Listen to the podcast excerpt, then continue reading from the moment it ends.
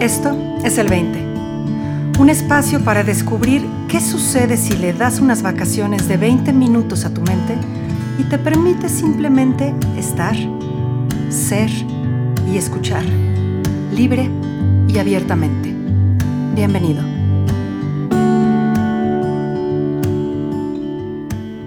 Muy buenos días, buenas tardes, buenas noches. Yo soy Marina Galán. Esto es el 20. Como se podrán dar cuenta, el día de hoy, el 20 no está saliendo al aire en día lunes. Y eso es porque este es un 20 diferente. La razón detrás de ello es que va dedicado de manera muy especial y con mucho cariño, desde el fondo más hondo de mi corazón, al señor Sandro Paz.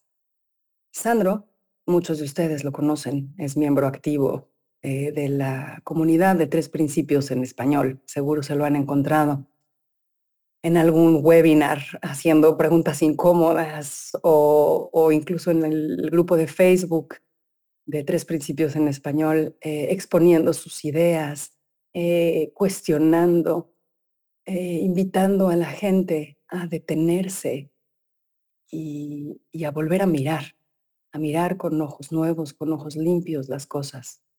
Sandro Paz, cuestionador, hasta la pared de enfrente. Em, Sandro, el día de hoy se encuentra en una situación de salud muy delicada. Eh, está en terapia intensiva y los doctores no están encontrando eh, todavía una causa raíz a lo, que, a lo que le está quejando a Sandro. Está sedado, está intubado em, y nadie sabe realmente qué es lo que está pasando. no pueden despertarlo todavía porque los resultados de los electroencefalogramas que le están realizando siguen aventando muchos picos. Y entonces, eh, hasta que eso no se normalice, eh, pues Sandro tiene que, seguir hospitalizado. Sandro no cuenta con seguro médico, así que los gastos pues están rápidamente eh, convirtiéndose en un reto importante para, para Sandro y para su familia. Así que este 20 no nada más va a ser una exploración de uno de los aspectos más bonitos y yo diría, me atrevería a decir quizás de los aspectos más nobles de lo que es la experiencia humana, sino también tiene el objetivo de recaudar fondos para ayudar a la familia de Sandro en, en estos momentos a cubrir los gastos hospitalarios. Así que si en algún momento del programa eh, sienten la inspiración, sienten ese susurro de su alma que les dice, ve, ayuda, ayuden. Les voy a pasar un par de links que también van a estar disponibles en la descripción del episodio. El primero es un link de PayPal, https dos puntos dos diagonales mi diagonal Marina Galán. www.paypal p a y p a l punto mi m e diagonal Marina Galán todo seguido sin acento. Y eh, el otro dato que les voy a pasar es la clave de mi cuenta personal. Em, para que puedan aportar también ahí. El número de clave es 0021 80 90 05 07 11 22 57. El banco es Banamex y la cuenta está a nombre de Marina Galán Romanos. Ojalá, ojalá puedan ayudarnos a ayudar a Sandro y a sus familiares pasar por este momento difícil. Y justamente de esa peculiaridad de los seres humanos es de la que quiero hablar el día de hoy, es la que quiero explorar el día de hoy con ustedes. Mencionaba que es quizá de los aspectos que me parecen más bonitos y, y nobles del ser humano.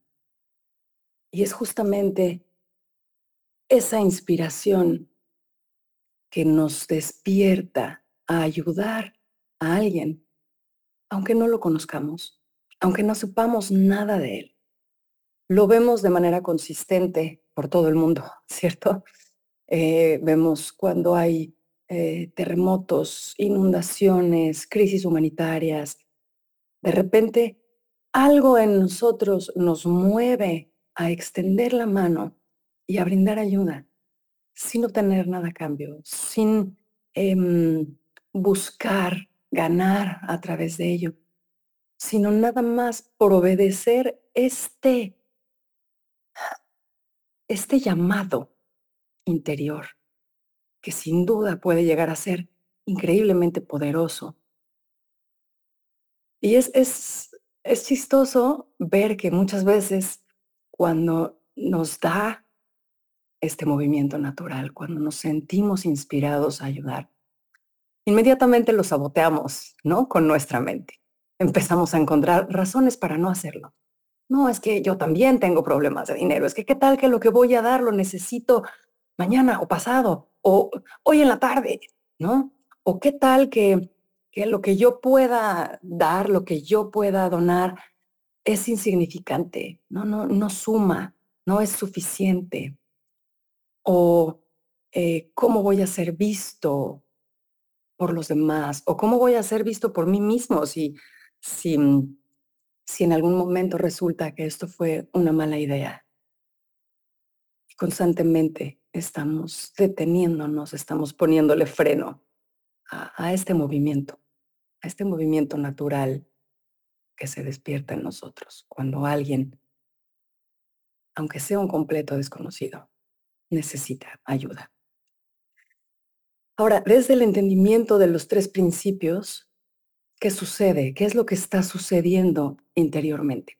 Bien, desde el entendimiento de los principios, estos movimientos del alma, estas inspiraciones naturales que nos surgen interiormente, a las que muchas veces llamamos intuición, a las que muchas veces llamamos, actos desde, desde la entraña, desde, desde un no saber racional, sino desde algo que va más allá. Esos movimientos, esas inspiraciones que pueden no tener razón lógica detrás de ellas, son justamente la manera en la que la sabiduría profunda de la vida nos guía en nuestro camino. El entendimiento de los principios nos invita entonces a atender esos llamados, a hacerles caso, a escucharlos, a observarlos, a quedarnos con ellos, a ver si crecen, a ver si se expanden o si, por el contrario, eh, desaparecen y, y, se apagan. Y dentro de esta posibilidad de observación de este movimiento, pues está el darnos el permiso a, obedecer. Hay una frase eh, muy profunda en uno de mis libros favoritos, que es El Principito, y dice, cuando el misterio es lo suficientemente profundo, no nos queda otra opción más que obedecer. ¿A qué está apuntando esto? Está apuntando sin duda al hecho de que como seres humanos constantemente nos estamos enfrentando a cosas que no vamos a poder explicar racionalmente. Por mucho que las pensemos, por mucho que, estemos, que pasemos tratando de resolverlas, no vamos a poder explicarlas racionalmente. Y cuando nos encontramos ante estas circunstancias, ante estas, estos, ¿cómo llamarlos? Milagros incluso. Milagros que no pueden ser explicados racionalmente. La invitación entonces a rendirnos a ellos. ¿Qué es entonces lo que, lo que, nos, lo que nos da. Si, si realmente es la manera en la que la vida nos está guiando, podemos tener la seguridad de que nos va a llevar a donde tenemos que estar, a donde debemos estar, a donde estaremos habitando nuestra mejor posibilidad, aunque esa no haya sido nuestra preferencia racional, nuestra preferencia ideal de acuerdo a nuestra programación, de acuerdo a nuestro, nuestra, nuestro esquema de pensamiento, nuestro sistema de pensamiento, nuestros sistemas de creencias. Esos sistemas siempre nos llevan a creernos una receta, ¿no? Esta es la receta del éxito. Eh, una pareja eh, bella, exitosa, dos hijos, eh, un buen trabajo, ¿no? nos llevan a creernos las fórmulas. Pero más allá de esas fórmulas hay otro lenguaje interior, que es al que nos estamos refiriendo, que nos guía a espacios, a lugares en donde realmente podemos habitar la vida, podemos habitar eh, el momento desde lo que sería nuestra mayor posibilidad, nuestra mejor posibilidad. Cindy Banks habla constantemente del sentimiento y habla del sentimiento colocándolo en un lugar central del entendimiento y de nuestro movimiento en la vida. Habla de buscar un sentimiento. Habla de escuchar a los sentimientos, no a las palabras. Habla de seguir a los sentimientos como los guías perfectos que son. Habla de encontrar un buen sentimiento y regalarlo y entregarlo. ¿Qué quiere decir eso, encontrar un buen sentimiento? Colócate en donde te sientas realmente bien. Sigue los actos que van a perpetuar ese sentirte bien llévalos a cabo, entrégalos, son tu mejor posibilidad. Habla también en términos de encuentra ese buen sentimiento, mira en esa dirección y no hagas nada. ¿Qué quiere decir ese no hacer nada? Recibe información, escucha, siente antes de actuar. Date la posibilidad de ser guiado desde una sabiduría profunda, más allá de lo que, de lo que entiendes racionalmente por bueno, por mejor, por ideal.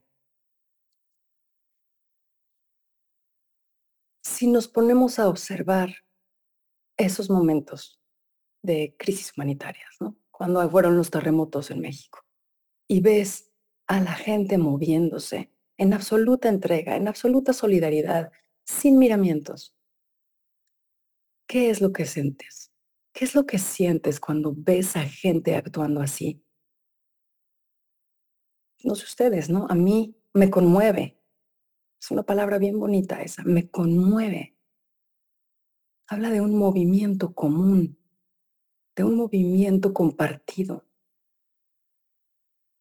Se nos llenan los ojos de lágrimas, nos sentimos humildes, nos sentimos presentes, nos sentimos útiles nos sentimos esperanzados. ¿No es cierto que cuando vemos ese tipo de respuestas nos sentimos esperanzados? Nos sentimos contentos, orgullosos de ser humanos y de poder responder desde ahí. De poder compartir ese movimiento. Y es, es chistoso, es chistoso darnos cuenta de que carajo, hace falta una, una tragedia humanitaria, hace falta circunstancias extremas para dar rienda suelta a esas inspiraciones dentro de nosotros. Es pregunta, ¿hacen falta para darle rienda suelta a esa inspiración, a ese movimiento de, de hermandad, de compasión, de acompañamiento, de amor al otro? ¿Qué quiere decir amor al otro? Ese, ese permitirle ser íntegramente. Pero entonces implica también un amor a nosotros, permitirnos ser íntegramente. Permitir estos movimientos dentro de nosotros mismos, llevarlos al acto, compartirlos. ¿Cómo se han sentido cuando han llevado a cabo algo así, cuando se han permitido ser desde esa guía profunda, desde ese sentimiento profundo de reconocimiento del otro y de reconocimiento de mí en mi posibilidad de acompañar. Quisiera decirles, tómense el tiempo a reflexionar. Acuérdense de algún momento en el que hayan dado sin esperar. ¿Qué frutos les ha traído? ¿Qué ha hecho posible en su vida? ¿Qué han experimentado cuando lo han hecho? ¿Han perdido algo? ¿Se han arrepentido de haber ayudado alguna vez? ¿Se han arrepentido de haber acompañado, de haber amado incondicionalmente a alguien?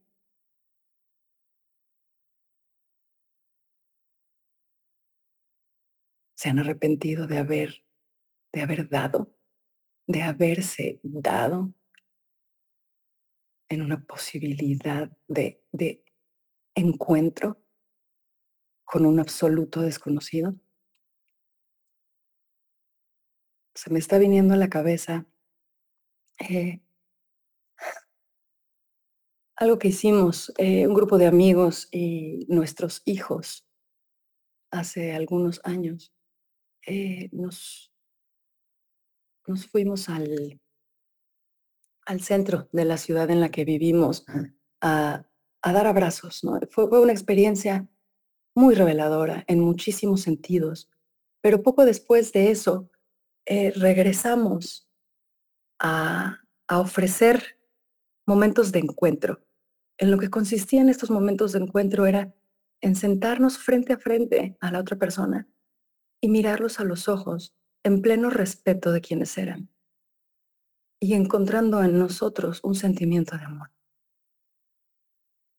Estas conversaciones en silencio a veces duraban un par de minutos, a veces se extendían 15, 20 minutos. Pero les puedo jurar que en todas y cada una de ellas hubo encuentro, hubo lágrimas, hubo risas, hubo revelaciones, hubo, ¿cómo explicarlo? Uno suelta cuando se descubre presente en la mirada del otro. Hay mucha liberación. Nada más era eso. Nada más era hacernos presentes para alguien más. Hacernos testigos de alguien más. Y a veces eso es suficiente.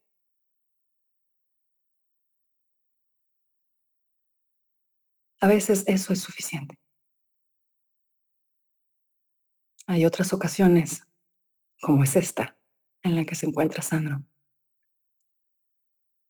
en la que la vida nos da la oportunidad de dar un poquito más.